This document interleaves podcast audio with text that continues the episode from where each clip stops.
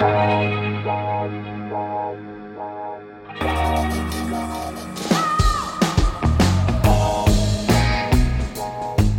à lire, un podcast de Bernard Poirette. Raquel, l'amour de sa vie, a été assassiné. Hébété de douleur, l'inspecteur Harry Hall de la criminelle d'Oslo a jeté l'éponge, picolé encore plus et s'est finalement fait virer de la police. Le voilà dans un rade improbable de Laurel Canyon à Los Angeles. Un chien roué de coups, chassé par la meute, toujours seul au bout du comptoir. En un seul regard, Lucille a tout compris. Elle-même est une épave de 72 ans rejetée plus morte que vive sur les rivages enchantés d'Hollywood. Alors elle boit comme un trou, avec Harry, et elle lui avoue qu'elle doit un paquet de fric à un gang de Mexicains. 960 000 dollars exactement. Comme elle a tout juste de quoi se payer un verre, ça sent fortement le sapin pour elle. Lucille est en quelque sorte une morte qui marche. Jusqu'au coup de fil reçu par Harry, son nouvel ami.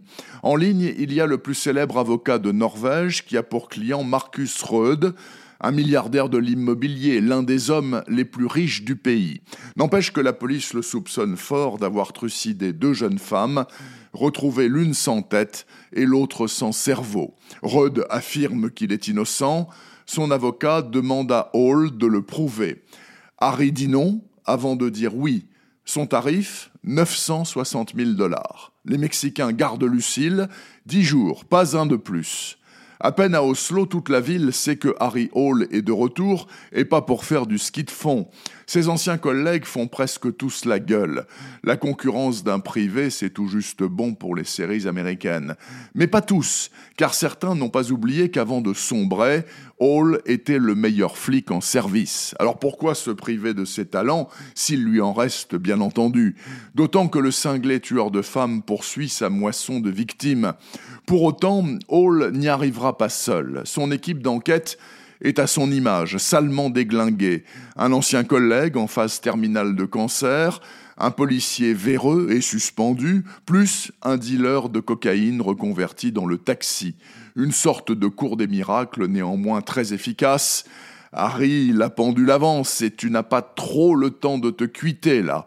Dans neuf jours maintenant, Lucille passe l'arme à gauche. Ah, mes amis, quel bonheur, quel bonheur de retrouver Harry Hall qu'on croyait perdu. Pour la treizième fois, Joe nous le jette en pâture. Le festin est magnifique et copieux, presque 600 pages d'une palpitante intrigue tordue à souhait et pleine de personnages inoubliables. Le peuple exulte. Éclipse totale de Joe Nesbeu vient de sortir dans la série noire chez Gallimard.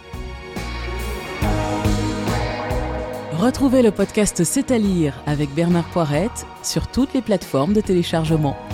Suivez toute l'actualité du podcast C'est à lire sur les pages Facebook et Twitter de Bernard Poirette.